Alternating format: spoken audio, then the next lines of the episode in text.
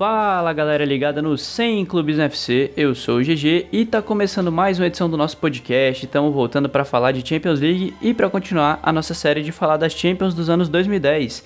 Hoje a nossa mini máquina do tempo vai parar na temporada 2014-2015 aquela mesmo que teve o trio MSN levantando a Champions League, que proporcionou também o último sorriso sincero dos nossos amigos catalães aqui desse podcast. O Yuri não vai estar aqui com a gente hoje, mas o Lucas está para relembrar esse Barça que fez história e esse trio maravilhoso também que protagonizou momentos muito lindos nessa Champions League. Não só esse trio, mas essa Champions também tem momentos muito mágicos. É, vou citar aqui um jogo, um jogo que eu gosto muito também, que é o PSG e Chelsea. Mas enfim, são vários outros dentro dessa edição e a gente vai relembrar da maioria deles aqui com vocês. Então, para falar comigo hoje, vou chamar aqui meu amigo Vitor Savani, que vai dar seu primeiro salve nesse podcast. Fala aí, Savani.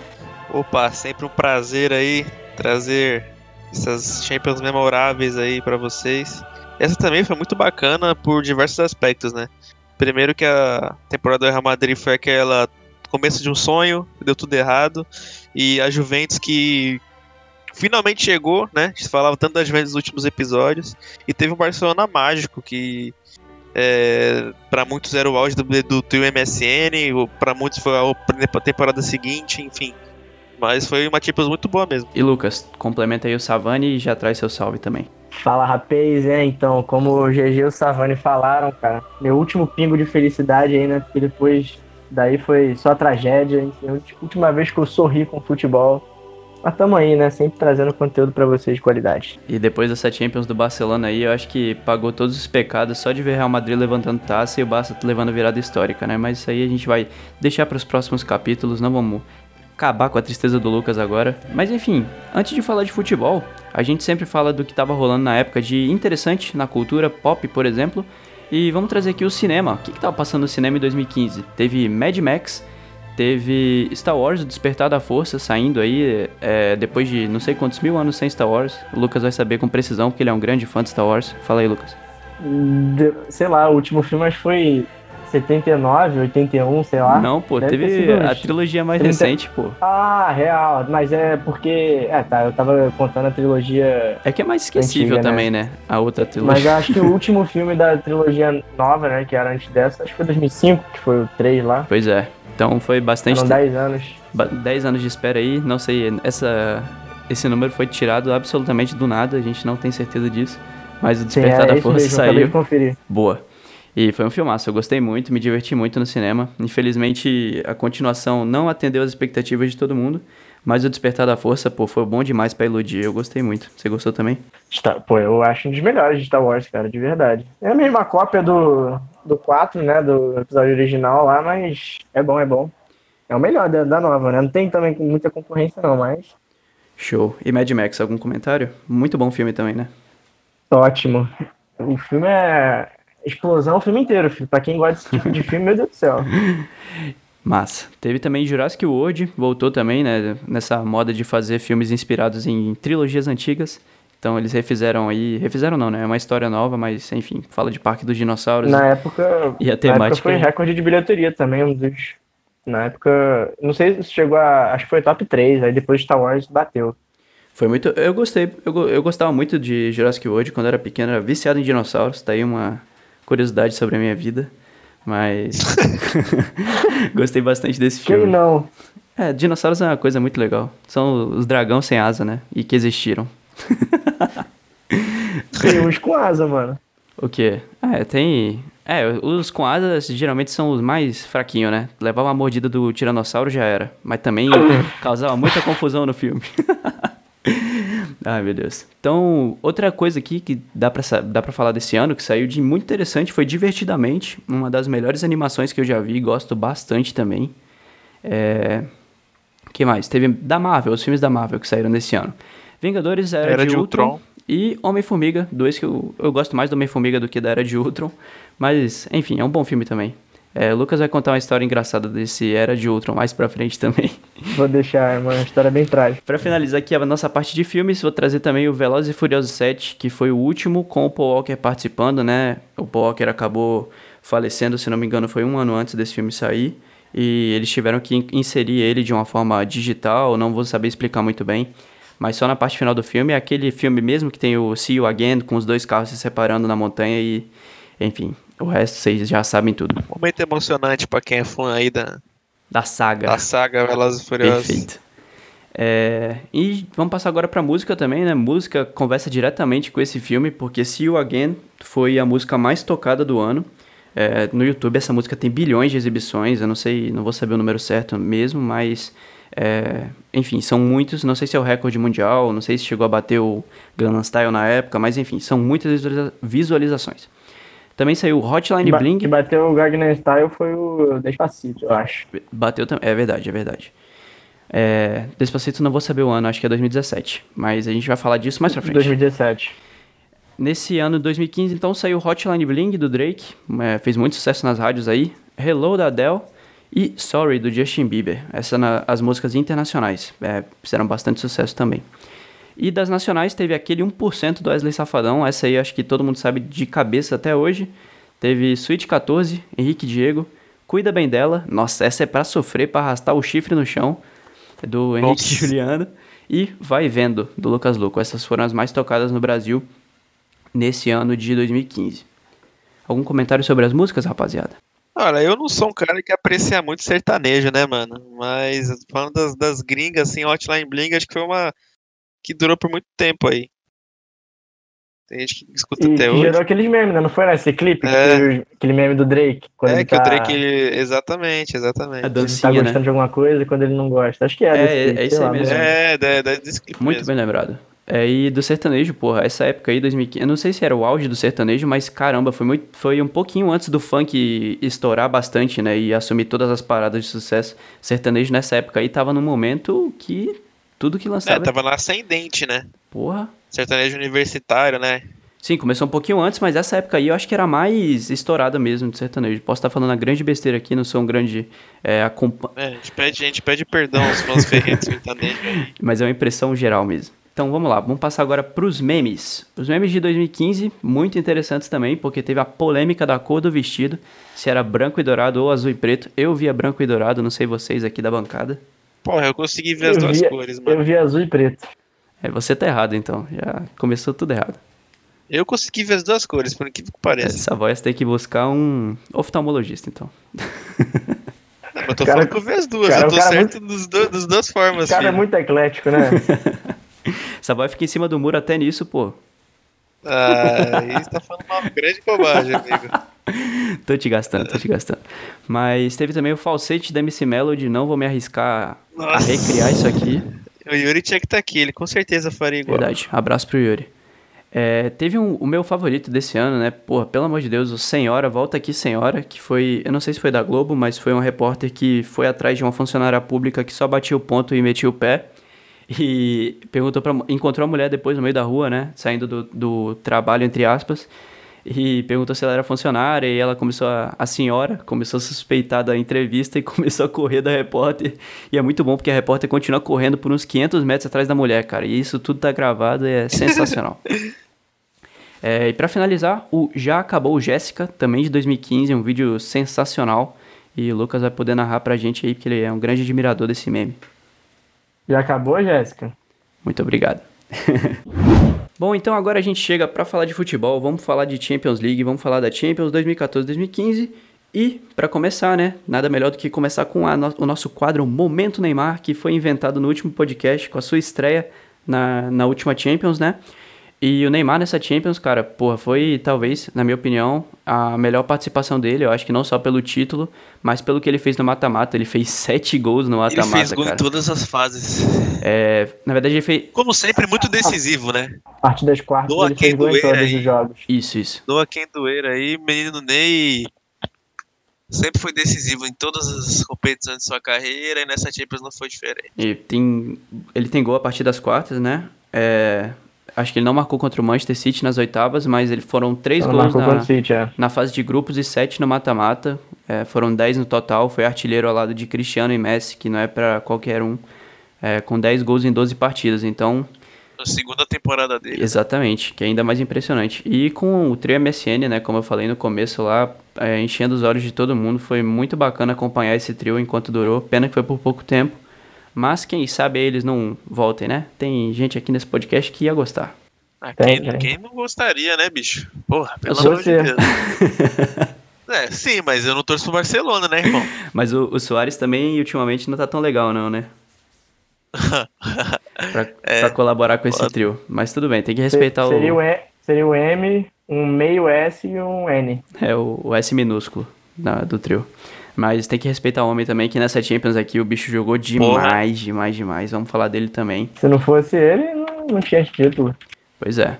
Foi na, foi na, temporada que ele tinha acabado de chegar também, né? Depois da bela Copa do Mundo, a gente vai falar disso também. É, como a Copa do Mundo de 2014 trouxe personagens novos, né, para essa série aqui.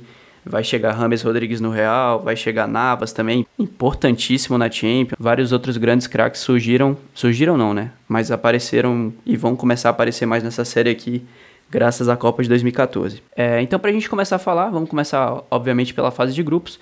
E o Real Madrid venceu todos os seus jogos no grupo B, fez, teve a melhor campanha dessa fase, né? Foram 16 gols marcados e apenas dois sofridos.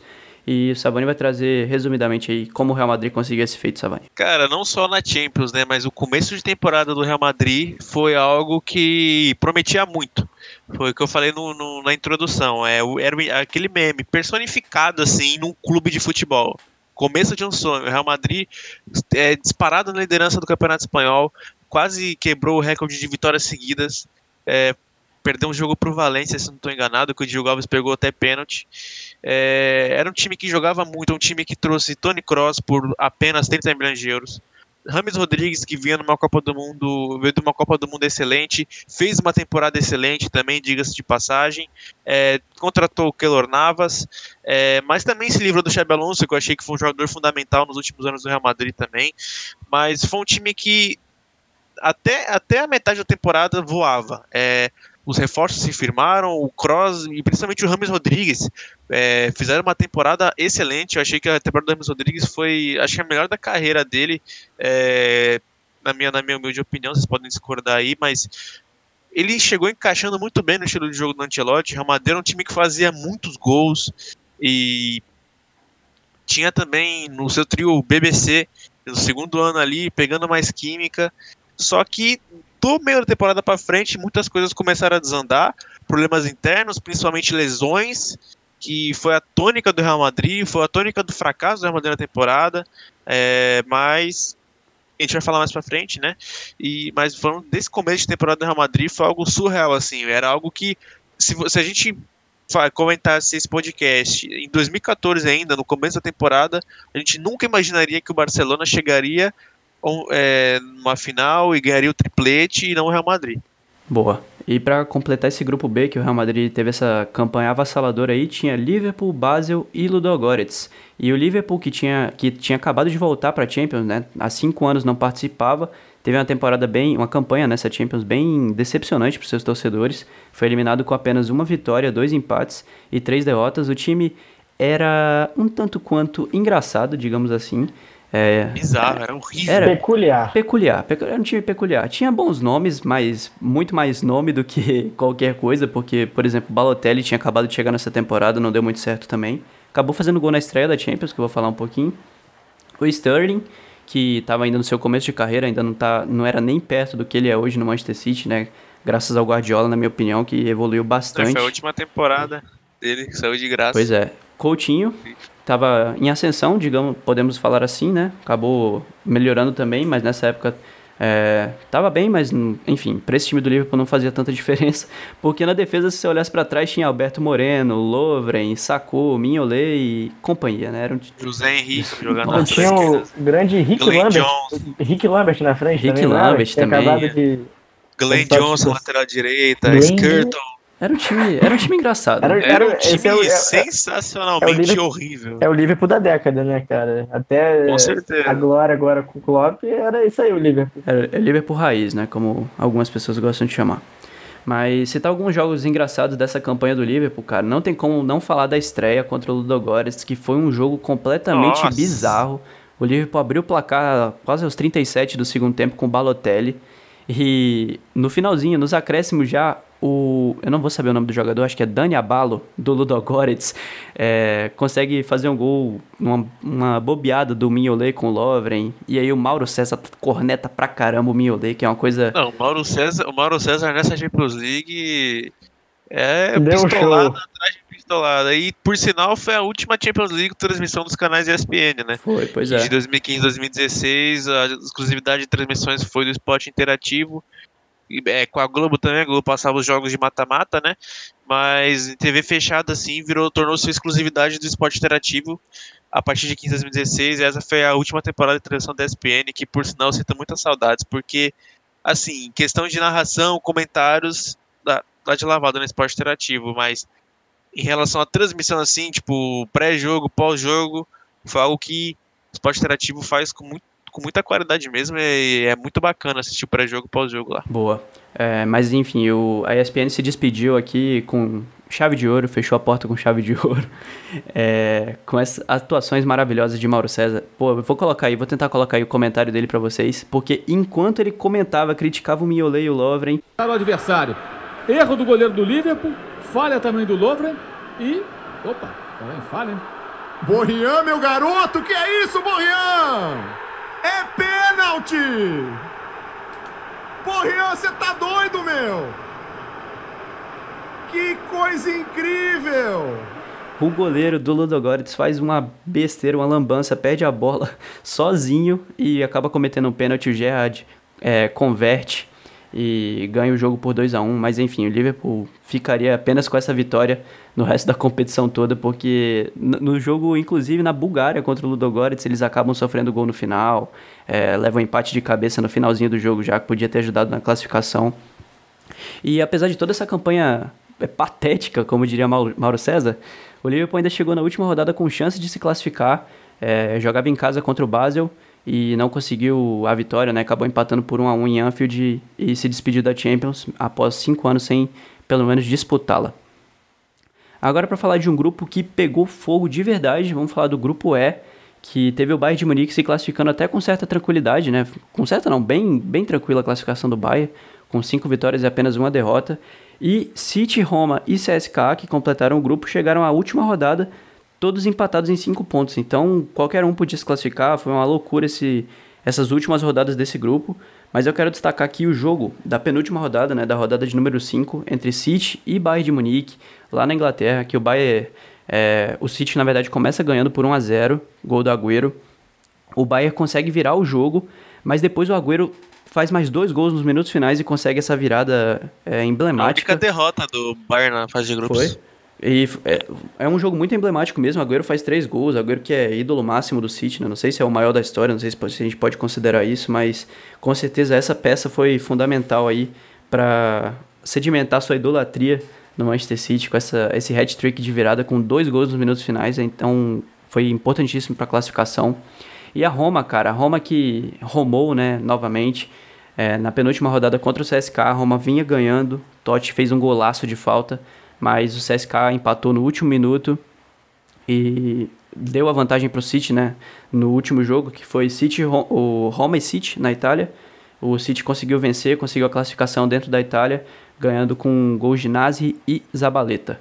E o CSK acabou perdendo o jogo pro Bayern, né, na última rodada e caiu fora também. Então City É isso aí, o, o- a Roma só foi pra Europa League né, nessa edição por ter feito. por ter um saldo de gol menos pior que o CSK. Um gol a, um gol a, a menos sofrido. Foi. E esse saldo é bem decorrente do. que o GG não, não citou, mas teve um 7x1 também pro Bayern na Foi. Itália contra a Verdade, Roma. bem que lembrado. é um dos jogos bem lembrados pelo Guardiola, inclusive cita no vídeo dele. E o placar muito emblemático também, né? O time alemão fazendo 7x1 logo Não, depois também da sete, Copa. sete a- a- não foi a única vez que o Bayern fez sete né, na edição. Né? Pô, não, e, no- e nos outros anos também. O Bayern gosta de massacrar seus adversários impiedosamente. Esse time é muito mal. Menos quando enfrenta o Real Madrid. Aí não é tão mal, não. Ai, aí vira um gatinho. Aí, aí gatinho.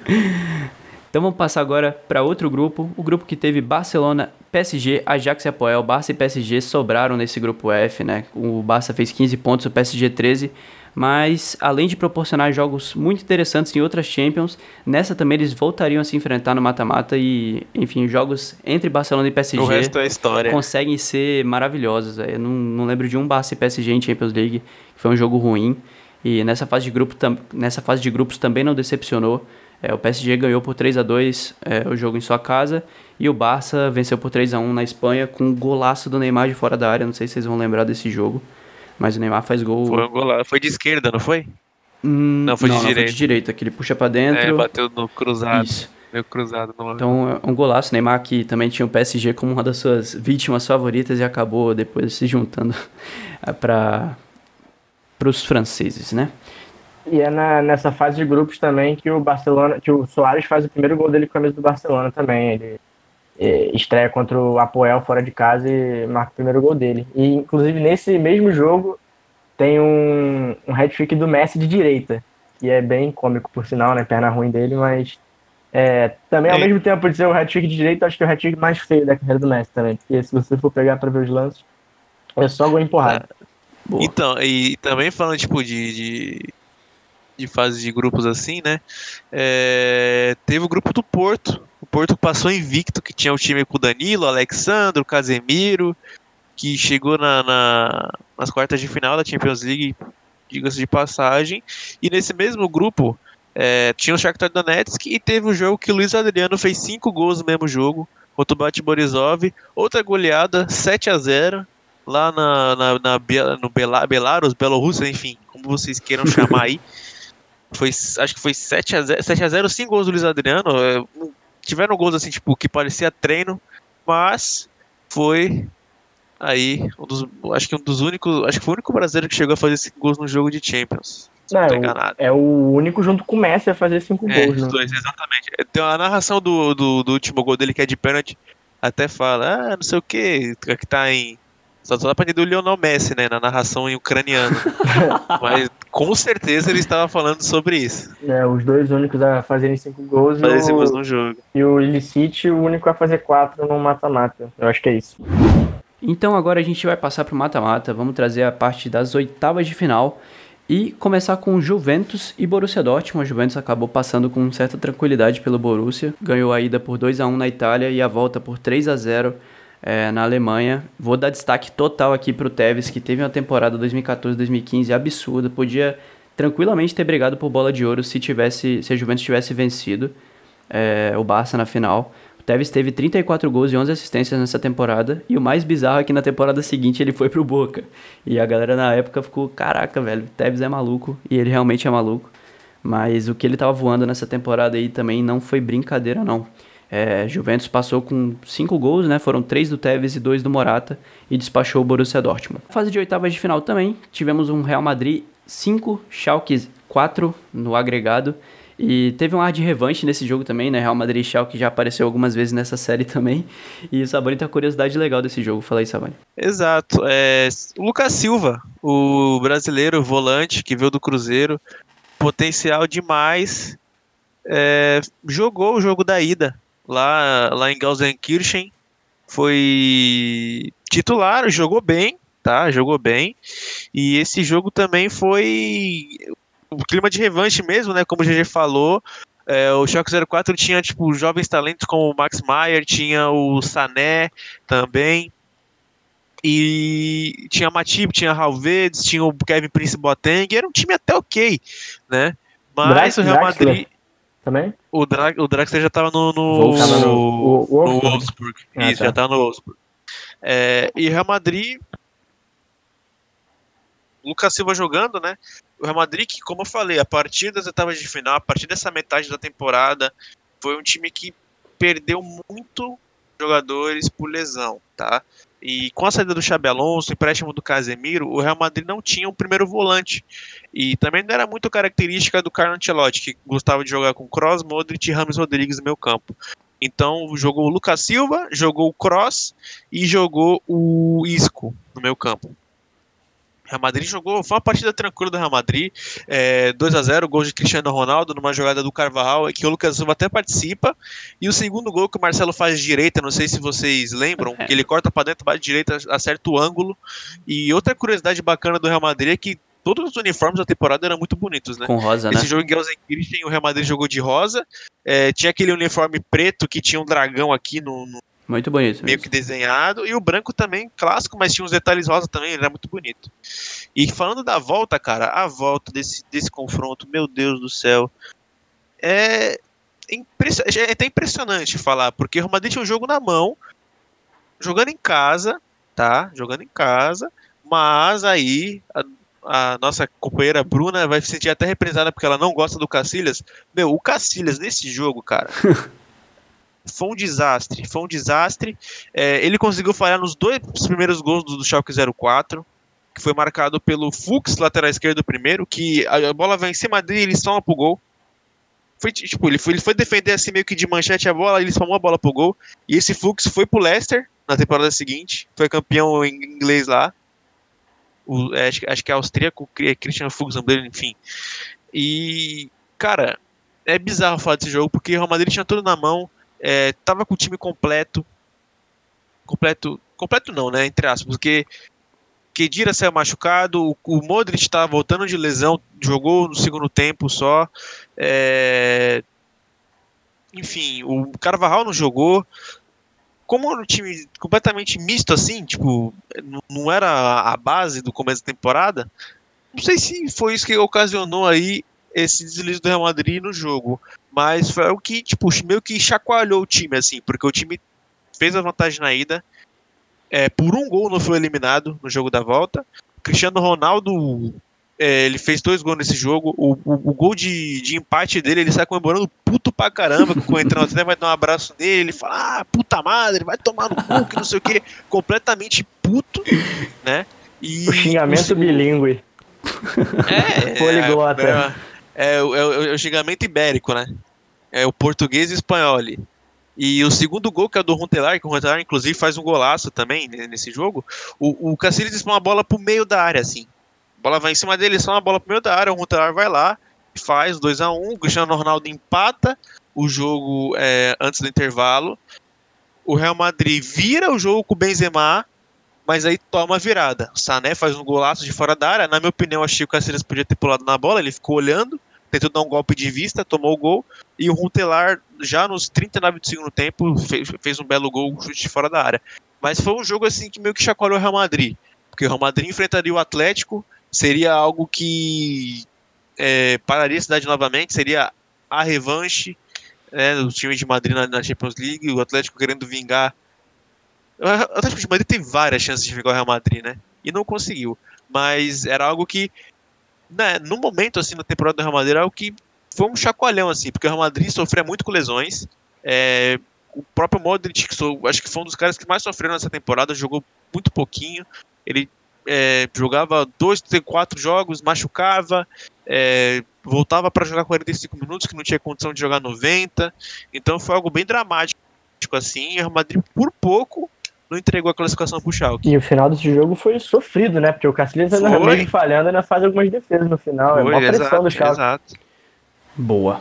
É, para falar de outro confronto entre espanhóis e alemães, o Atlético de Madrid passou pelo Leverkusen é, com um agregado de 1 a 1 né? Um jogo que foi para os pênaltis. Raridade, né? A gente tem pouco, poucas, disputas de pên- poucas disputas de pênalti né, em mata-mata de Champions. Eu me lembro de muito poucas.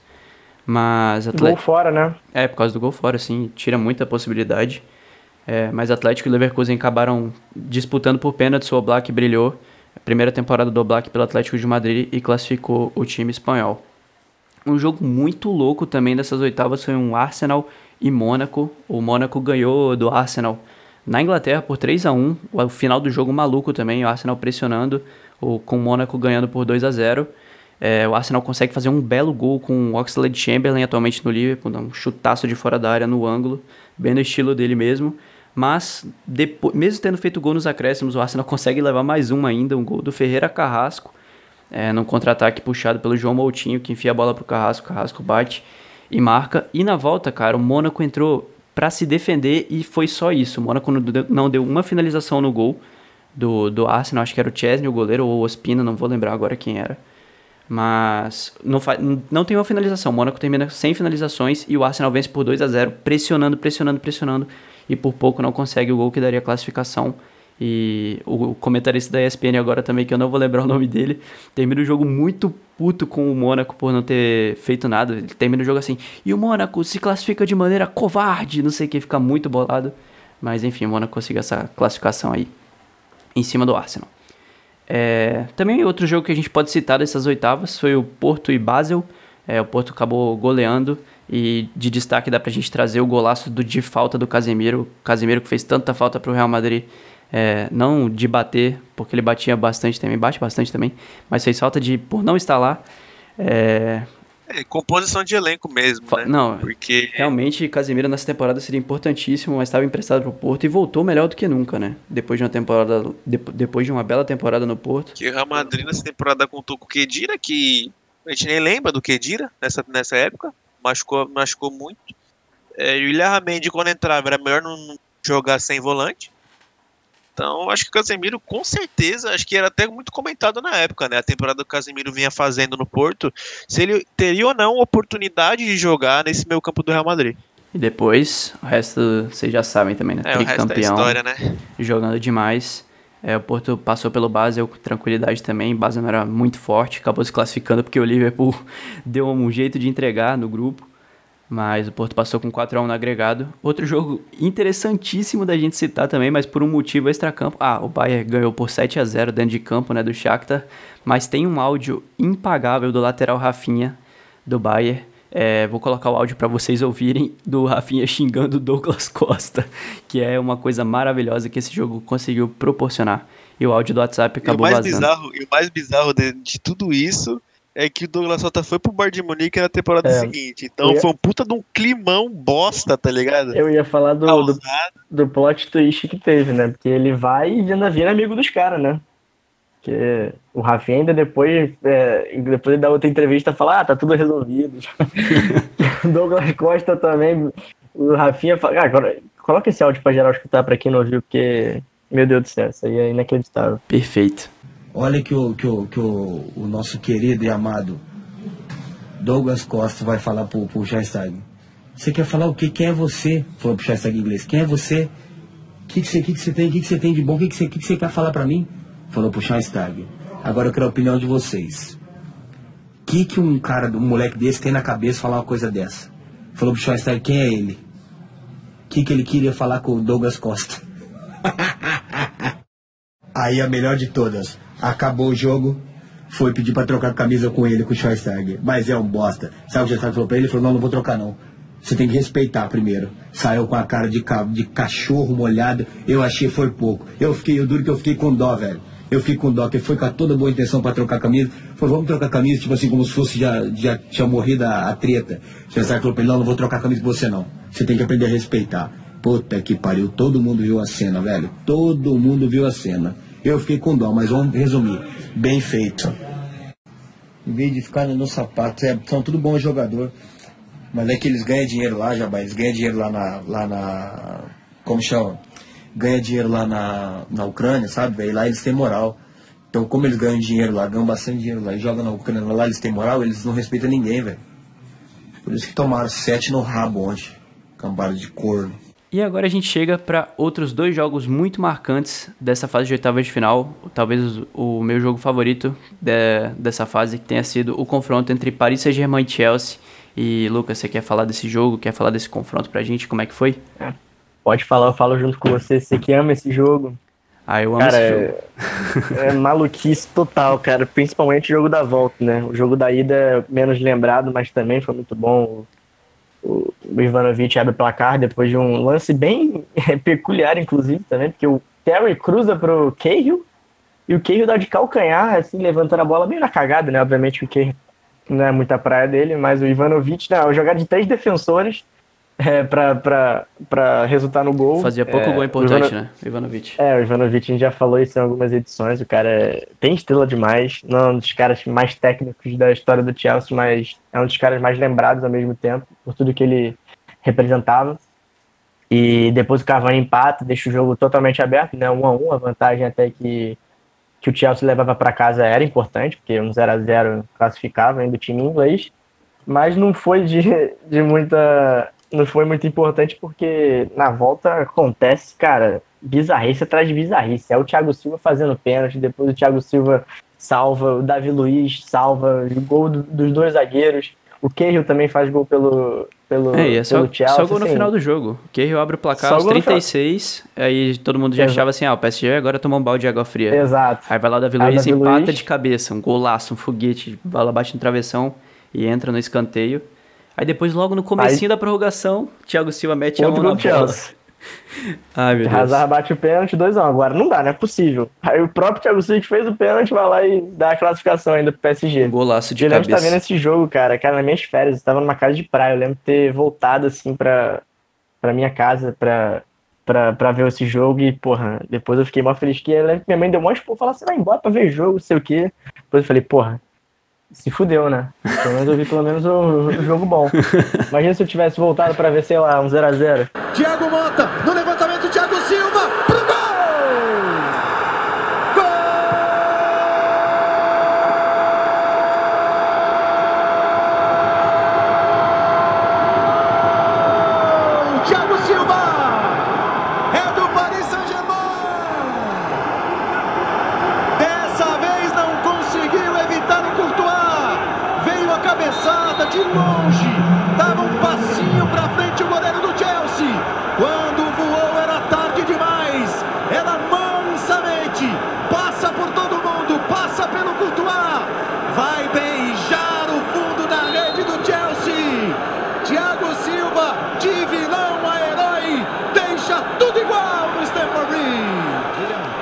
E a, o Davi Luiz estava sendo bem xingado pela torcida do Chelsea, né? Quando ele faz o gol, faltando acho que 4 minutos para acabar o jogo, ele sai encarando a torcida também, engraçado demais.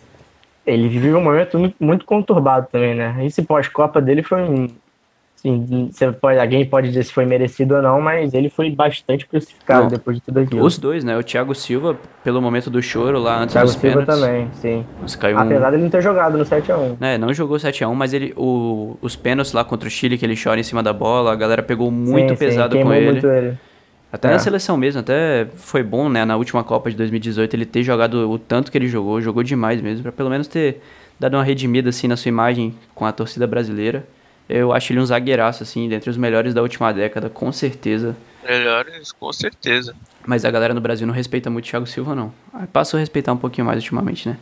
Mas enfim, os dois heróis... É, mas torcedor médio, né, cara? Infelizmente, as pessoas vão muito no senso comum, né? E como hoje em dia a gente tem muita pessoa irresponsável falando de futebol em grandes veículos de imprensa, acaba sendo a tendência para as pessoas que assistem mais. Tipo, o torcedor médio não vai chegar e vai ver é, programas de análise estáticas, programas é, focados nisso. Vai ver o que passa na TV, vai ver o programa da Fox, que tem uns pachecão e tudo mais, e vai comprar a ideia dos caras, é normal. É, mas... Também não sou um dos maiores fãs do Thiago Silva, não, mas reconheço a importância que ele tem. É, mas enfim, esses dois, é, inclusive o, com- o- a propaganda do jogo da Globo, né, que esse, esse jogo passou na Globo pro Brasil todo, é, e era uma propaganda envolvendo todos os jogadores brasileiros, né, nessa partida, e eram muitos e muitos titulares, inclusive, É, pelo lado do PSG, Davi Luiz, Thiago Silva, Marquinhos, Maxwell, é, quem mais? Ah, do, Tinha o Luca- William no Luca- Chelsea. Lucas Moura. O William no Chelsea, Chelsea era- Felipe Luiz, que teve uma temporada também um pouco esquecível no Chelsea, mas Vai foi- esquecer. foi pra lá também. É, quem mais no Chelsea tinha? Diego Costa, né? Pode ser considerado também. O Diego Ramires. Costa, é. Felipe Luiz. Mas é, eram muitos brasileiros em campo e acabou que Paris Saint-Germain conseguiu se vingar, né? Na última temporada 2013-2014 a gente citou que o Chelsea ganhou do PSG de virada, conseguiu buscar a virada no finalzinho com o gol do Dembabá, um cara muito carrasco também. Mas o PSG se vingou aí e vão se encontrar de novo né, em Champions League, PSG e Chelsea. Confronto que aparece bastante. E para finalizar a fase de oitava de final, falar um pouquinho também do campeão Barcelona que pegou o Manchester City, que vinha até ah, em alta na época, né, com a classificação meio heróica na, na fase de grupos. Lucas, o que, que você lembra desse jogo? É, então é bom também falar um pouco, já que o Savani citou um pouco do Real Madrid, do, é bom também falar um pouco da situação do Barcelona, que vivia uma, uma reformulação tanto é, técnica, né, e, e isso eu digo em, forma de, do elenco, né, porque vários jogadores chegaram na- nessa época, Ter Stegen, Bravo, Rakitic, Soares, Mathieu, Aí tem dois jogadores que são menos lembrados, né? O Doug, que a galera gosta muito de falar que ele ganhou a Champions, mas ele não levou a medalha para casa, isso foi bem triste, né? Porque não atuou em nenhuma partida. Foram três jogadores do Barça que não levaram. Isso, agora não vou lembrar quais além dele, mas. Lembro que o outro é o Bravo. É. Sacanagem também com o goleiro reserva. É, é o Bravo, verdade, o Bravo, porque o Ter Stegen e o Bravo foram contratados, né? Depois da, da, da aposentadoria do. Da aposentadoria não, né? Depois da saída do Valdez. E o Barcelona precisava de dois goleiros, né? Um para jogar a Liga, que foi o Bravo, e outro para jogar a Champions. E deu muito certo essa fórmula, né? E o Vermaelen também chegou do Arsenal. Esse também, problemas de lesões e tal, continua assim no Barcelona, mas também teve sua importância. É, e o Luiz Henrique chegou para o comando de treinador após até que uma boa temporada no Celta de Vigo, pegou o nono lugar é, na temporada de 13 e 14. Mas assim, era. Nunca, nem o mais otimista poderia imaginar o que aconteceu com o Barcelona nessa temporada, cara. Porque, como o Savani falou, na primeira metade o Real Madrid voava, cara. O Real Madrid tinha, chegou até a, a ter, um, ter uma sequência de vitórias seguidas absurda. Quase bateu aquela do Coxa, né? Que, que inclusive depois do Twitter do Coxa chega lá para parabenizar, para agradecer o Valência por ter que Valência acho que empatou com o Real, conseguiu tirar o um empate, daí o Coxa agradeceu, porque o recorde ficou ainda com a equipe da, de, da Paranaense. Então, é, teve isso na primeira, na primeira metade da temporada, o Barcelona vivia ainda muito estável, porque Estava é, muito difícil para encaixar o, o, trio, né? O, o Soares ainda não tinha estreado, demorou três meses para estrear por conta da, da mordida no Kelini, né? Que deixou ele fora dos gramados por um tempo. Só foi estrear três meses depois que a temporada começou. E o Neymar ainda não conseguia também se encaixar no time titular da forma ideal, né? Muitas vezes o Pedro jogava, enfim, ele não conseguia. O, o Luiz Henrique nessa época não conseguia extrair o máximo. O Neymar do, tinha até uma piada, né? Que pela seleção ele jogava muito mais que no Barcelona, Isso. né? É, que a galera jogava menos, né? Não em qualidade, mas em quantidade. Ele, o Pedro, é, nessa primeira metade, jogou mais do que o Neymar. E mas depois, assim, depois teve um ponto de, de, de virada assim no, no, ano, normalmente que é com Real, que acontece com o Real Madrid, aconteceu com o Barcelona. E foi assim, absurdo o que aconteceu na segunda metade. O time engrenou de uma forma incrível. O Messi, acho que é, o, é a grande também ponto de, de virada no estilo dele de jogar, porque tiveram várias partidas nas últimas temporadas, o Messi era um cara muito mais definidor. É, não que ele não criasse também, é um cara que sempre foi de dar muitas assistências, mas eu acho que nessa temporada, acho que ele foi, que a, foi o ponto de partida para ele conseguir conciliar melhor o conceito de, de criação e definição ao mesmo tempo, que ele conseguiu fazer isso de forma assim, incrível, cara. Ele conseguia, ele não fez muitos gols na, no mata-mata, fez muitos gols na, na, na, fase de grupos, no mata-mata ele mesmo só fez os dois contra o Bayern de Munique, que a gente vai comentar também, mas ele que ele criou de jogada nessa Champions, que ele driblou, que ele criava de oportunidades, assim, de assistência, de jogadas criadas a partir de, de jogadas dele, foi um negócio, assim, absurdo. A temporada dele, para mim, é uma das melhores da carreira dele, do Messi, assim. Então, é, por mais que os números não, não, não são tão favoráveis, apesar de ele ter sido artilheiro também, mesmo assim, é, é absurdo o que ele fez nessa temporada. E esse jogo contra o City foi muito interessante porque mostra muito isso. Né? O Messi não fez nenhum gol nesses dois jogos, é, tanto no, no, no Etihad como no Camp Nou, mas para mim ele foi o melhor da partida nas duas. É, no Etihad o Soares acaba fazendo os dois gols, os dois gols bem nível, bem assim, com selo Soares, né? Primeiro um chute cruzado lindo, assim, voltando à Inglaterra, né? Ele tinha acabado de sair do Liverpool contra o City na época. Então ele fez esse, esse gol no chute cruzado bonito, depois outro gol ele, ele empurrou para no fundo do gol. É, depois o Agüero ainda diminuiu o placar. O 2x1 era um placar muito confortável para o Barcelona, né? Só precisava, ainda perder por 1x0 em casa. É, mas mesmo assim conseguiu a vitória. Para mim, nesse jogo no Camp Nou, é uma das melhores atuações da carreira do Messi, é, que, que ele não fez gol, é, que é o que o Rakitic faz, né? Que ele dá, um, dá uma virada assim absurda, o Rakitic faz o gol.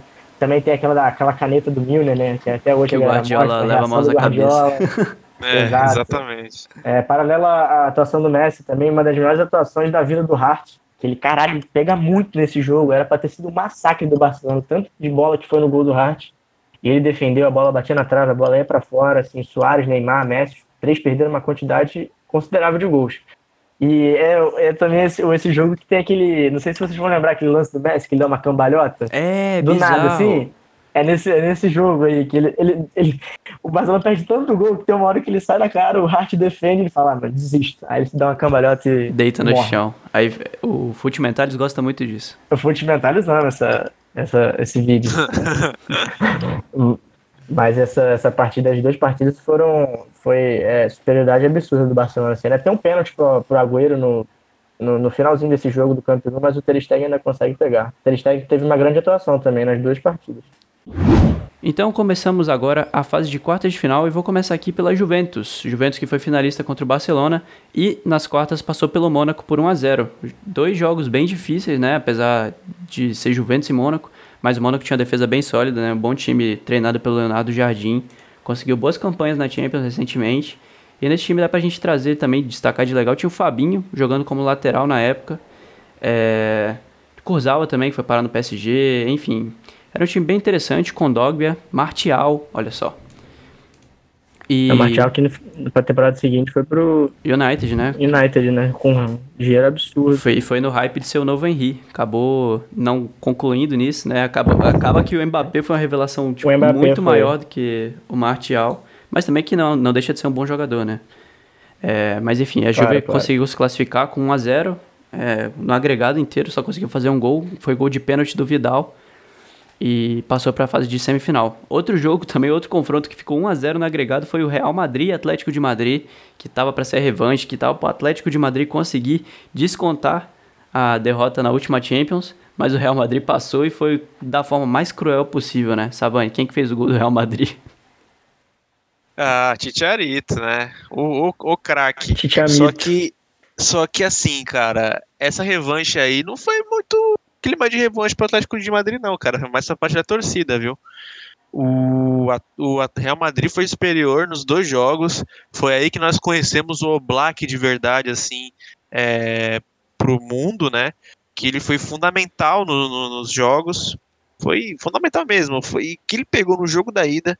O Real Madrid jogou muito no jogo da ida e como e gente- nós tratarmos de lesão assim, o Real Madrid jogou o seu time ideal esse jogo da ida. Foi Casillas, Carvajal, Varane, Ramos, Marcelo, Modric, Kroos, Rames, Bale, Benzema e Cristiano Ronaldo.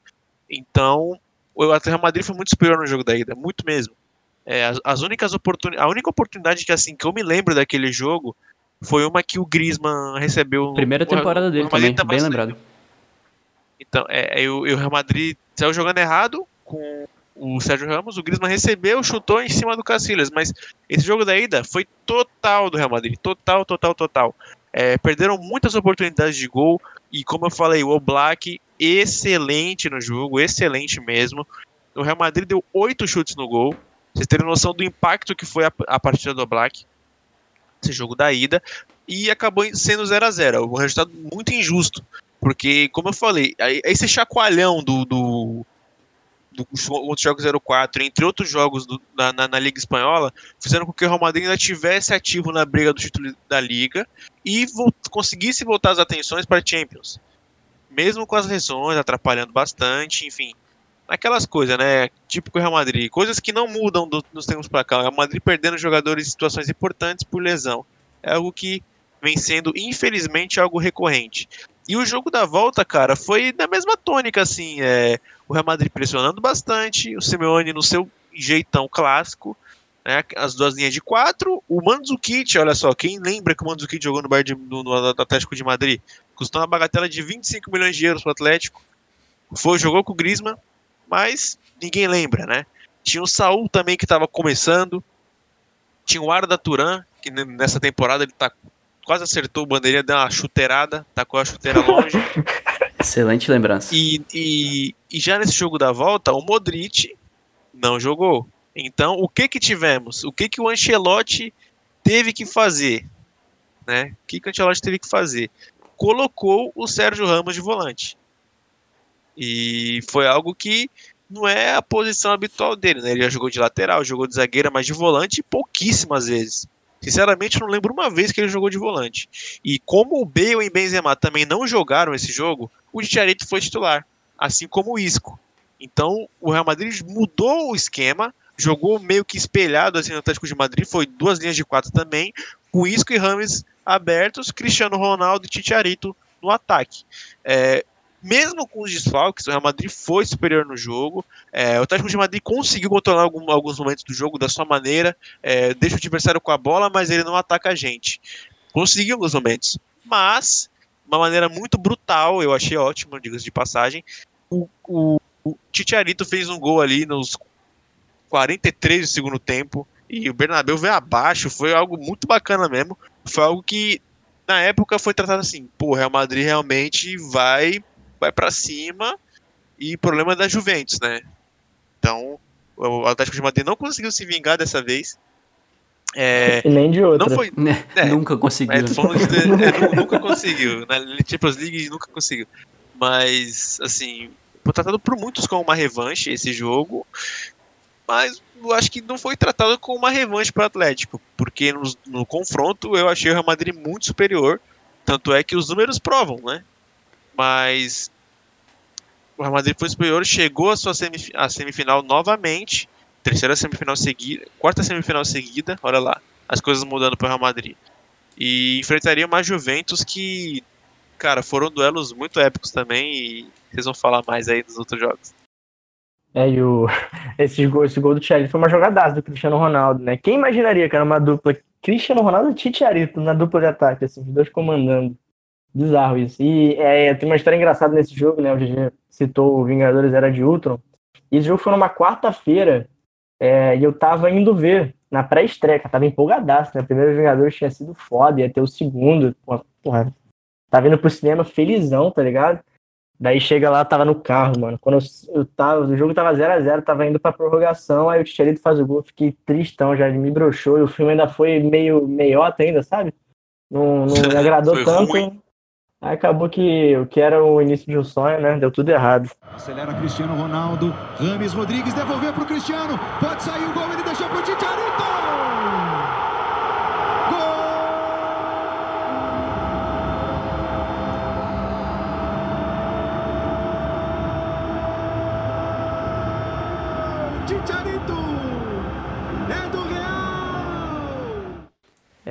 vamos trazer então agora o confronto entre Porto e Bayern de Munique, né? Na ida, o Porto acabou surpreendendo o Bayern, Bayern de Guardiola, levou 3 a 1 em Portugal e Jackson Martinez jogou demais, o, o Bayern também não conseguiu jogar muito e até criou certas dúvidas se ia conseguir reverter esse placar, né? Apesar de 2 a 0 classificar, mas aí na volta foi rolo compressor, né? O Bayern que a gente fala gosta muito de triturar o coração dos seus adversários e golear sem dó meteu um 6 a 1 na volta, já não bastou o 7 a 0 no Shakhtar é, nas oitavas, nas, nas quartas ainda meteu 6.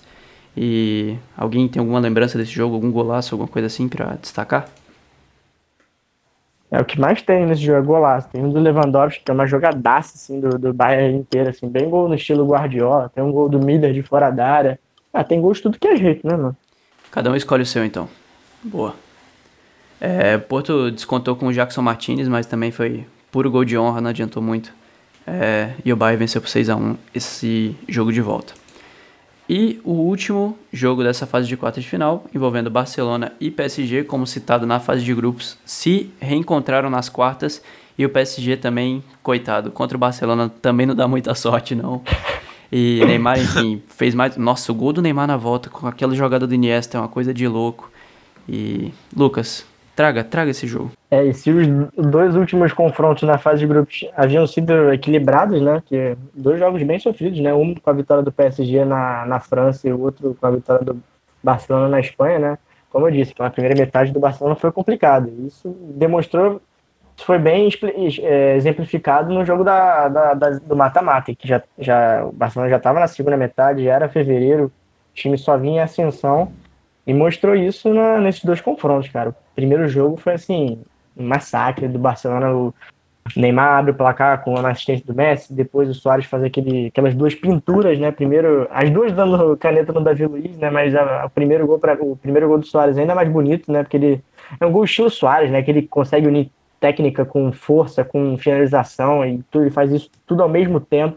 Consegue fazer o 2 a 0 e depois ainda ele faz aquele gol nojento é, no PSG, que é aquele, dá aquela caneta e o GG gosta de falar bastante que era só o Soares dar um tapinha, né, cara? Não Foi, dava ele foi daquele muito ignorante. foi muito, eu fiquei foi muito revoltado, eu ignorante. fiquei revoltado. Era só bater fraco no canto do que o que E Sirigu dava não. muita impressão que a bola ia pra fora, Ele deu uma porrada Dava- no ângulo, depois de dar uma caneta, foi muito ignorante. Muito ignorante. E fa- fato interessante é que no dia que a gente tá gravando, faz cinco anos, né, desse jogo, desse, Sim, desse gol Ah, também 15 de histórico abril. do Soares.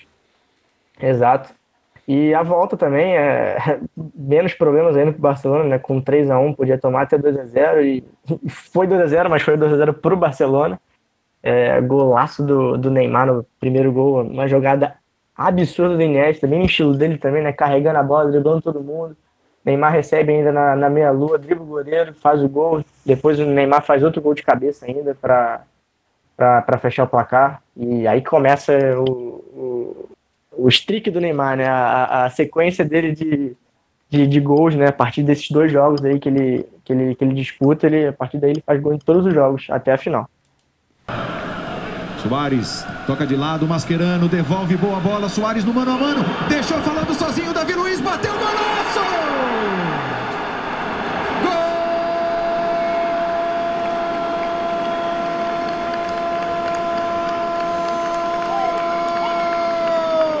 Novo Soares!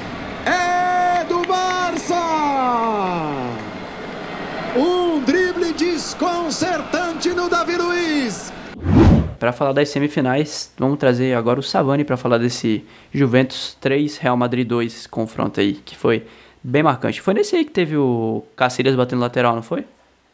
Foi, foi, foi. Momento histórico também. Mas olha, Savani, Histórico. traz o jogo aí. Então, cara, falando do jogo da ida, novamente, desfalques. Real Madrid muito desfalcado, Sérgio Ramos novamente tendo que jogar de volante. O Cross e ele ali na contenção. É, mas esse jogo teve o Bale voltando. Então jogou Cristiano Ronaldo e Bale. Mas foi um jogo em que eu achei a Juventus superior no jogo. Tá? É, foi um time que, na minha opinião, jogou melhor, soube jogar melhor o jogo da ida. Foi um jogo bastante truncado, até com bastantes oportunidades, mas venceu o time que estava mais inteiro, né? Morata, aos 8 minutos, já fez 1 a 0 aquela lei do ex tradicional que doeu mais no jogo da volta.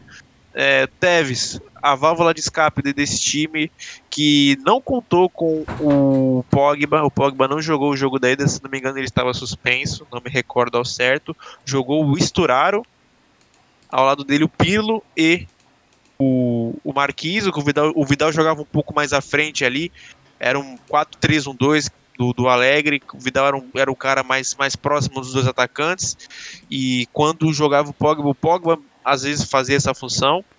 Mas foi um time que, na minha opinião, foi superior. E o Real Madrid até no primeiro tempo conseguiu equilibrar bastante o jogo. O Cristiano Ronaldo fez um gol de cabeça numa jogada do Rames Rodrigues. Mas não foi suficiente e o Tevez batendo pênalti ali fez o, o, o gol da vitória. Foi um, um jogo que foi muito comemorado pelos jogadores da Juventus. A Juventus deu, pra, deu a vida ali, né? Porque fazia tempo que não chegava numa semifinal e, estra- e poderia estragar, né? Não só poderia, mas como estragou também uma final entre Real Madrid e Barcelona, algo que seria épico e que nunca aconteceu, né? Os dois times nu- nunca, nunca quiseram se enfrentar em final de Champions, parece, né? A brincadeira, claro, não, não querendo tirar o mérito dos, dos adversários. E falando do jogo da volta, cara, o jogo da volta, a, a reação do Mauro César, diretamente de Madrid, do Santiago Bernabéu, em que a SPN fazia as transmissões em loco das fases finais, né? No pênalti marcado em cima do Rames Rodrigues, que não foi pênalti, porque primeiro que foi fora da área, e segundo que não foi pênalti, e o Real Madrid faz 1x0 com o Cristiano Ronaldo, tava se classificando, tava aguentando as pontas, foi um jogo em que o Benzema voltou, foi um jogo em que o Real Madrid foi por tudo ou nada porque não jogou com volante, não quis colocar o Sérgio Ramos de volante mais, jogou o cross sozinho ali. É... E o Real Madrid conseguiu criar várias oportunidades, né? É... Teve, foi nesse jogo aí que o Caceiras bateu a lateral, foi tratado como o jogo da vida mesmo, o jogador jogando no limite ali. É, o Benzema não, não aguentou jogar, o- jogar o tempo todo porque voltava de lesão, entrou o Titiarito tentando ser o herói, mas infelizmente num, uma partidaça do Pogba também tem que ser dito, né? O Pogba jogou muito esse, esse jogo e o Morata deu o golpe finalizador ali, aquela bola que sobrou no meio da área. Ele meio que deu um voleio ali pro chão, assim, uma batida bem bonita, empatou o jogo e levou a Juventus à final, né? O Juventus não chegava à final, acho que desde aquela vez que perdeu pro Milan, se não estou enganado, foi em 2003. E foi algo que, assim, era a temporada da vida deles, né? Porque assim como o Barcelona, quem vencesse essa Champions League ganharia o triplete. E era algo que a Juventus buscava há muito tempo, porque há muito tempo não chegava numa, numa final e há muito tempo não ganhava um título. E é algo que o Buffon estava buscando a sua vida inteira. O Buffon já estava velhinho há cinco anos atrás, estava buscando esse título inédito na sua carreira. Mas, né, a gente vai falar na final porque não aconteceu. Mas era um time que tinha muita garra, um time que era muito intenso dentro do campo. E aí acabou pegando o Real Madrid que como eu falei, deu tudo errado no final da temporada, acabou sendo de mãos abanando, numa temporada que parecia muito promissora, um time que jogava muito, só que se perdeu nos desfalques aí que foram muito sentidos, principalmente no meu campo. Boa. Só uma... E a Juventus Boa. também podia igualar o feito da. que é o único na Itália da, da Inter de Milão, né? A única que conseguiu ganhar o triplete foi a, a Inter do Mourinho. Se ganhasse, poderia igualar, mas não conseguiu. E uma curiosidade também desse confronto da volta entre Real Madrid e Juventus foi que o Real para vocês terem uma ideia da situação do banco do time, só fez uma substituição, foi o Titiarito. E as outras opções eram Navas, que era um goleiro, Pepe, zagueiro, Coentrão, lateral, né? Também não dá para mudar muito o jogo, Arbeloa, Ressé Rodrigues e Ilha Ramendi. Então realmente não tinha muito o que fazer com esse banco aí, não. Só fez a, a substituição do Titiarito, mas foi. É, porque o Benzema não aguentava jogar 90 minutos. Exatamente. Senão talvez nem tivesse mudado do Titiarito é, pro Benzema. Mas realmente o Real Madrid estava todo esfacelado e foi uma temporada muito difícil em relação à lesão mesmo, como o Savani já falou. Agora a gente chega para o outro jogo da semifinal, o outro confronto entre Barcelona e Bayern, um confronto tipo, maravilhoso também, dois times jogando futebol muito bonito, muito bom e com gols épicos também, né? Cara, foi uma das semifinais mais da hora assim de Champions League que eu assisti assim. Os dois jogos foram muito bons mesmo. É isso. Em todos os aspectos. Isso que eu ia falar, cara. Acho que a, esse deve ter sido um confronto, pelo menos pra mim, assim, o que mais envolvia ingrediente, assim, que eu já vi, assim, na Champions, cara. Que era muita coisa. Era, tipo, o auge do Guardiola no, no Bayern, é, esse auge do Barcelona do Luiz Henrique, que foi, se tornou histórico também posteriormente, é, Messi no auge. Então, assim, cara, a volta do, do, do Guardiola ao Camp Nou. Então, assim, muita coisa envolvida, assim, e o jogo cumpriu com as expectativas, né? Que isso que é mais importante. A única coisa, assim, né, que a gente tava falando em off foi que o placar do jogo da ida foi um pouco mentiroso, né? Ah, é, eu achei eu não, também. Eu não diria mentiroso, mas sim exagerado. É, acho que o Barcelona até, acho que até merecia a vitória, porque foi muito do... aberto o jogo. Sim, foi muito truncado. Eu acho que até a, a posse de bola diz muito, né? O time do Guardiola só teve 52% contra 48% do Barcelona, por mais que o jogo tenha sido no Camp Nou. É, diz muito sobre a, como foi a partida truncada, né? É, mas antes do, do gol do, do, do, Barcelona, aquele golaço do Messi de fora da área, que não é o gol do, do segundo, que é o do Boateng, que é um pouco depois, é, o Barcelona já tinha tido algumas oportunidades, mas com o Soares, que saiu cara a cara com o Neuer, o Neuer faz uma defesa assim, linda. O Neuer nessa época aí... falar do Neuer também, é, isso que eu ia falar, cara. O Neuer é, concorreu, é, devia ter concorrido a bola de ouro, é bem, bem bom lembrar, porque tudo que ele fez naquele ano foi sensacional. E, e ele estava agarrando muito até o Quer dizer, agarrou muito, né? Só que a, o chute do Messi né, na, naquele de fora da área foi uma porrada que não dava para agarrar.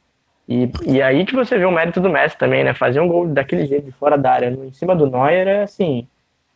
Né, um, um feito. Pô, cara, na época então, cara, o Neuer, meu Deus do céu, eu vi o Boateng também, é, vivi uma, é, momento espetacular para mim, o melhor zagueiro do mundo naquela época, né, pós-Copa. Xabi Alonso tinha acabado de chegar do, do Real Madrid também, foi essencial para esse time do Guardiola, Lan, Thiago, Guts, o Miller, Lewandowski. Então, assim, esse time é, era muito especial, cara. A gente viu isso nesse jogo que foi muito parelho até os 30 minutos. A partir daí, o Barcelona toma conta da partida, meio que o Bayern sente o baque. Logo depois do primeiro gol do Messi, ele faz aquele gol antológico, né, que talvez seja Assim, gol, se você pegar assim, se você perguntar para alguém assim da minha idade, qual foram os três gols, os três gols mais bonitos que você mais lembra da carreira do Messi, eu acho que esse vai estar, tá, sem dúvida alguma. Não o mais bonito, mas assim, o mais que você mais que é mais memorável, sabe? E depois o Neymar ainda faz o, o, o gol de 3 a 0 para meio que selar a classificação, né? Que aí é um placar bem difícil de reverter, né? Só o Barcelona consegue fazer 3 a 0 e tomar virado. Daí o. Mas nessa ainda não tinha esse. esse, esse essa, essa, essa sina, né? Foi o Neymar, Só pô, que veio enterrou depois. um sapo morto lá no vestiário, pô. Exato, não, mas é. Foi o gol do Neymar, inclusive também com o passe do Messi, né? Que ele sai de cara a cara com o Neuer. Bem parecido com o do Soares no primeiro tempo, mas dessa vez o Neymar consegue fazer. No único lugar que E pra o- bola passar também. Debaixo da Exato. É, e, e é difícil também, né? O Neuer, assim, tampa, ele consegue é, tampar o gol de uma forma, assim, incrível. Ele, Neymar conseguiu fazer o gol. O jogo da volta também não deixou nada a desejar, mesmo assim, mesmo com um placar, assim, já quase definido, rendeu boas, boas histórias, né? Eu, inclusive, estava muito nervoso, porque eu tinha curso de inglês nessa época. E eu falei, ah, esse jogo tá quase decidido, né? Eu tinha prova, não podia faltar. Eu lembro que eu vi só os 15 primeiros minutos assim, e o Bahia logo fez um gol, logo fez 1 a 0 o gol do Benatia. Era já uma, uma- um presságio do que poderia acontecer com a Roma e com o Liverpool, né? Meu Só que não Deus. foi dessa vez. Daí o Benatti fez o gol, mas logo depois, o, ainda no primeiro tempo, o Barcelona consegue virar o jogo, né? O Soares, Messi e Neymar conseguem fazer três jogadas, é, duas jogadas maravilhosas, três conseguem envolver o Bayern de uma forma incrível. Neymar acaba sendo autor dos dois gols que, que, que viram o jogo, e aí o Bayern precisava de, de seis gols, ainda consegue virar depois. O Lewandowski faz uma bela partida também. Ter Stegen faz uma grande defesa nessa partida que eu lembro bastante, assim, uma das defesas mais plásticas que eu vi, pelo menos nessa Champions. Então, assim, é, é um, dois jogos assim que para mim são os que eu mais lembro assim na, na, na minha vida assim do Barcelona Champions League. Até mais nessa Champions até mais do que a final. Eu acho que esse jogo é mais emblemático do que a final, até porque eu acho que era uma final antecipada, por mais que a, a Juventus era um, um time muito forte, eu acho que não chegava no nível do Bayern do Guardiola não. Pô, muito bem lembrado. Alguma coisa a acrescentar, Savani? Ah, falou tudo. Foi o. Cara, foram jogos assim excelentes. É... O gol do Messi é algo assim que foi maravilhoso. Foram confrontos muito abertos. O Bayern de Munique, mesmo com a desvantagem do jogo da ida, mesmo sofrendo o jogo da volta, criou oportunidades também. Então, cara, foi, como eu falei no começo, um uma das semifinais que tiveram o melhor nível, assim, de, de, de ingredientes, mas de nível técnico também da- de toda a história da Champions, sem dúvida nenhuma. E achei justa a classificação do Barcelona, apesar do jogo, o resultado do jogo dele ser um pouquinho enganoso, né? É, não injusto, mas mais por, por pelo mental mesmo, né? Algo que o time do Luiz Henrique tinha de sobra, além de, de todo o talento, além de todo o bom trabalho que ele fez também, tem que ser justo, era o time que tinha uma força mental muito forte, cara.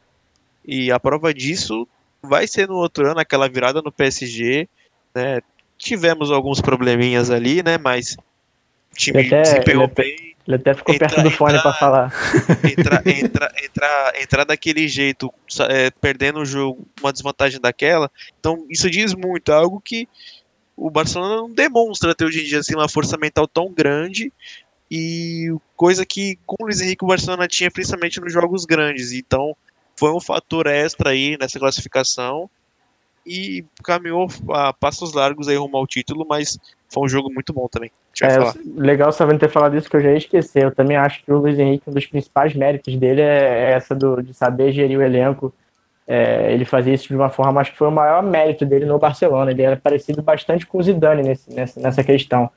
É, apesar de não ter um repertório tático muito grande, ele conseguia extrair o melhor de todos os jogadores. O Barcelona, é, por mais que não tenha sido o Barcelona mais dominante da década, acho que aquele do, do Guardiola era superior, eu acho que vale a discussão, cara, porque é, ambos ganharam o triplete, enfim, ambos é, conseguiram conquistar todos os títulos- da temporada e bateu recorde, porque é, esse trio talvez, assim, não era o, o- time por completo talvez não era tão dominante, mas se você pegar um, sei lá, um confronto direto entre o Barcelona do Guardiola e esse, e esse Barcelona do, do Luiz Henrique, do MSN, acho que dava um jogo, cara. Porque esse time do Barcelona era muito direto, era muito. é, é, apesar de não ter uma segurança defensiva muito grande, acho que o ataque sempre garantia. Uhum. E eu não sei até que ponto, assim, é, sei lá, assim, óbvio que nunca vai existir esse confronto, né? Mas assim, no imaginário, tivesse um confronto entre os dois, eu acho que até o Barcelona do, MSN, por ser um time mais com sede ao pote do que esse do Guardiola, eu acho que poderia até vencer assim num confronto de mata-mata. Acho que em questão de regularidade é insuperável aquele time de 2011, para mim é o auge, para mim é o melhor time que eu vi jogar, um dos melhores times de todos os tempos, mas eu acho que esse aí merece uma, uma, uma menção assim bem honrosa, porque fez história. E esse time de 2015 ele meio que aperfeiçoou aquele estilo de jogo, né? Porque muita gente não gostava, ah, que é um jogo lento, é um jogo que é, dá muito tédio de assistir, não sei o quê. Mas aí esse Barcelona do Luiz Henrique ele conseguia aliar aquele controle de posse com um jogo é, muito objetivo. Talvez né? ele fosse mais divertido do que o do Guardiola, apesar é. de também ser divertido do Guardiola. Acho que é, é bem diferente o estilo. Assim, muitas pessoas acham que é até igual, mas tem nada a ver. Sim. É, mas assim. Nossa, tem eu, nem um pouco. Nem um pouco, é. Tem é, pessoal que compara, né? Mas é, são bem opostos, assim, eu até diria, mas eu acho que de objetividade, de, de entretenimento, acho que esse time era até mais legal. É, isso. Tipo, eu acho que o primeiro Barcelona do Guardiola, assim, tinha, a galera tinha um pouco de preconceito ainda, tinha muita gente que criticava o estilo e tal, mas aí esse chegou e, é, para quem gosta de Barcelona e para quem gosta de jogo um jogo mais objetivo mesmo, mais plástico. Esse time era mais plástico que, o, que os primeiros lá, né? Dá pra gente falar sim, isso. Sim, sim. É, mais plástico, pode ser. Tinha jogadores, acho que tinha até jogadores superiores, pelo menos no ataque, né? Se você pegar o ataque, eu acho que esse ataque desse time era melhor do que o de 2011. Com o Villa e com Mas dá um, o Pedro. Dá uma ótima discussão isso aí. É, então, só para finalizar esse jogo também, é uma parada que eu acho ainda mais bizarra de você pensar, porque hoje a gente vê tal, o Messi, pô, gol espetacular, mas na época você olha, o Messi derruba o melhor zagueiro do mundo, na, pra muita gente, claro, não é unanimidade, e dá uma cavadinha, esse sim, unanimidade, no melhor goleiro, talvez o melhor goleiro da década, né? Isso há discordâncias, mas para mim é, que é o Neuer, e com uma facilidade absurda, um gol de direita ainda, e, enfim, só para mostrar como o Messi é capaz dessas coisas mágicas mesmo. Foi um lance, um lance de pura magia, foi muita loucura. E na época, pelo amor de Deus, eu fiquei maluco na sala de casa, não sabia nem o que fazer. E eu não era Messi Zete nessa época, eu preferi o Cristiano Ronaldo. Mas talvez esse jogo aí tenha começado a me apaixonar aí pulou pela o Argentina. Muro. Pulei o muro. Talvez, talvez, aí, eu... talvez tenha sido nesse dia, talvez. Aí o, o, fato interessante também é que esse gol do Messi sagrou ele como, na época, né, como o maior artilheiro da história da Champions, né? Hoje o recorde é, tem a autoria do Cristiano Ronaldo e é bem difícil alguém passar ele. E você, e a gente vai comentar isso bastante nas próximas Champions, né? Porque ele assume um protagonismo assim absurdo, mas naquela época o Messi havia feito eu não vou não, sei falar esse número em decimal, né? Então, 77 gols em 97 jogos o Cristiano tinha 76 em 114. Então, assim, é. Depois eu acho que esse jogo, eu acho que foi um dia antes do, do da Juventus, né? Real Juventus. Aí o Cristiano fez, eu acho, e igualou de novo. Aí ficou nessa de um passar outro, outro passar um, até que Cristiano deslanchou e assumiu a, a liderança. E, e, hoje é bem difícil imaginar o Messi tirando, mas quem sabe. Animado o torcedor do Barcelona, bola enfiada pelo Rakitic. Ele contra o Boateng, deixou o Boateng do chão, tocou por cobertura, que isso?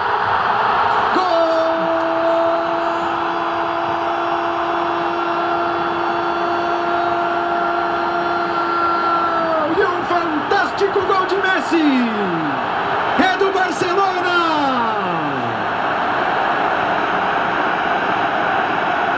Para ser aplaudido de pé, ovacionado, reverenciado, um lance mágico de Lionel Messi. Então agora a gente chega na final para falar desse confronto maravilhoso.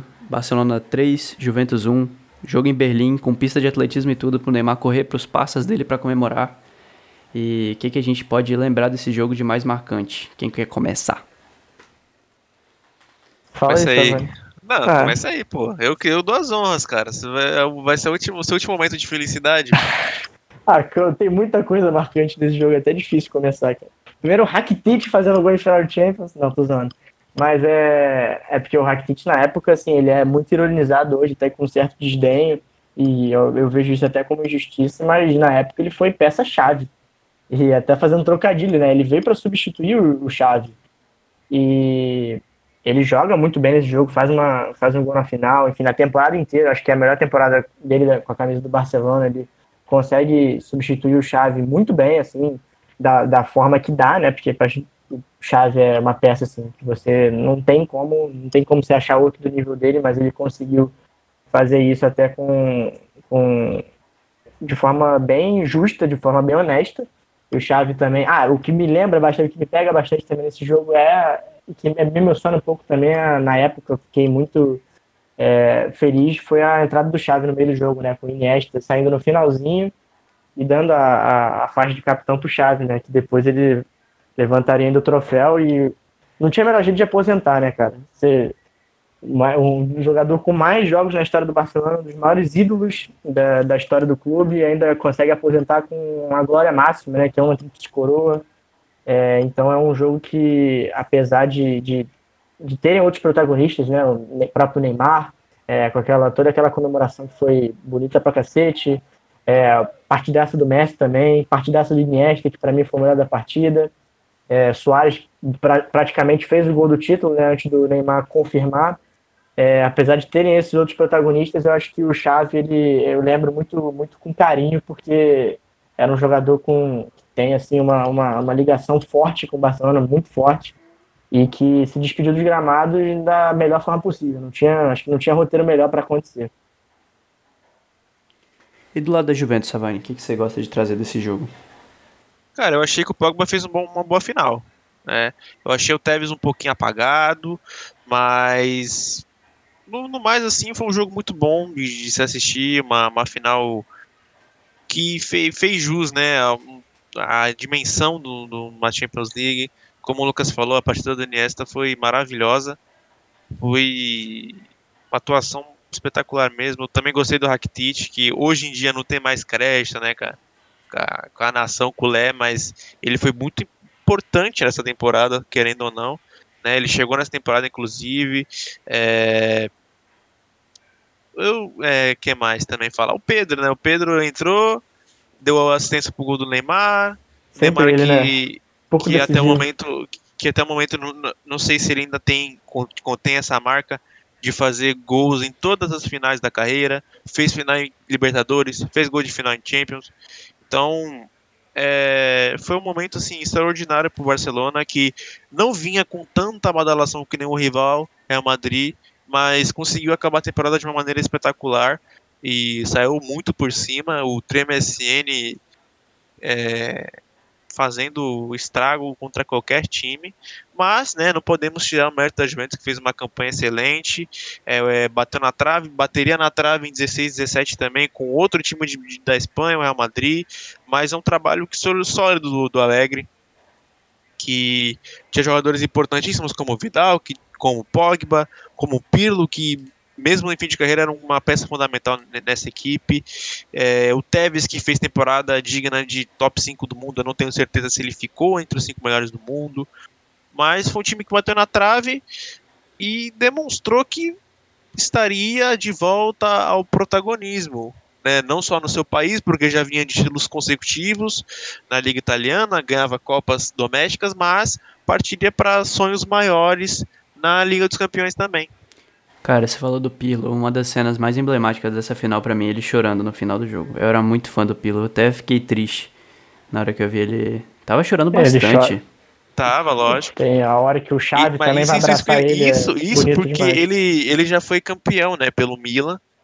Então, você vê que o cara, naquela situação da carreira, jogando no rival do, do, do Milan, né, o time que projetou ele pro futebol assim, se podemos dizer, é, ele sentiu muito mesmo o baque. Foi sentido tipo, por todos os jogadores ali, né, da, da Juventus, porque querendo ou não, era o fim de ciclo para muitos ali. Eu, é, é, o próprio Buffon os jogadores já tinham uma idade avançada, né? O Buffon até que consegue chegar depois em outra, é, mas então, pois é. muitos pensaram que aquela poderia ser a última chance dele, né? Pois é, exatamente. Mas esse time E da outro- Foi algo assim muito o time da Juventus era absurdo. Era, ia falar isso agora. Chiellini, Vidal, pô, O além próprio de jogadores Barzagli, que, o Barzagli Barzagli. tá, também tá veinho, mas era Além- importante. além que- de jogadores que o Savani citou, era um time, era uma escalação muito completa. Todos os jogadores absurdos. Chiellini, Bonucci e Barzagli é muito marcante também. No meio de campo, Demais. Pogba, Vidal e Marquise. O Marquise, né, que vocês estavam falando aí em off também, que era um fã do departamento médico, mas também tinha seus momentos de muita qualidade. E no ataque, Morata e Tevez, que nessa temporada, como a gente falou, importantíssimo. Morata fazia gol decisivo pra caramba também. É, o- é, o Morata fez dois, é, dois- marcou em duas vezes nas duas semis Quer dizer, marcou, marcou gol nas dois, nas dois jogos das semis e marcou na final ainda. Inclusive, esse momento que ele faz o gol, eu esqueci de falar, o Barcelona sofre um pouco na partida, né? Foi? É, Tava- fica, uma, fica bem equilibrado, os Juventus até supera o Barcelona em um momento, aí depois tem um gol do Soares que, que acalma um pouco os ânimos, mas o, o jogo foi muito equilibrado, demais, assim, é, mais até do que eu imaginava. Então valeu galera que acompanhou até aqui, reforçando sempre, tempo de pandemia global, lave sua mão, fique em casa o máximo que você conseguir e cuide da sua família. Por favor, máximo que você conseguir mesmo, não sai de casa. E Beba água. Beba água. E coma vegetais e, enfim, tudo que for saudável você faz, porque caraca, não brinca com isso, não vamos subestimar esse vírus maldito, que uma hora ele vai passar. Tomara. E se você gostou desse- podcast, pode deixar seu comentário, pode entrar em contato com a gente, pode divulgar para seus amigos. Se você não gostou, divulga para quem você não gosta também, para perder tempo ouvindo a gente.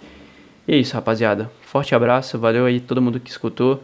E até os próximos. A gente volta para falar muito de Real Madrid. Agora daqui pra frente é quase Real Madrid só. Falou! Falou, rapaziada.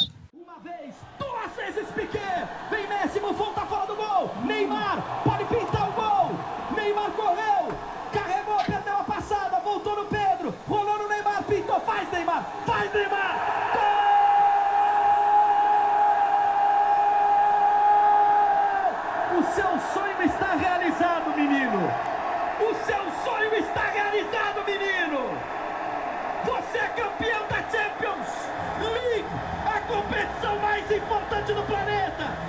E você fez um gol na final. Neymar!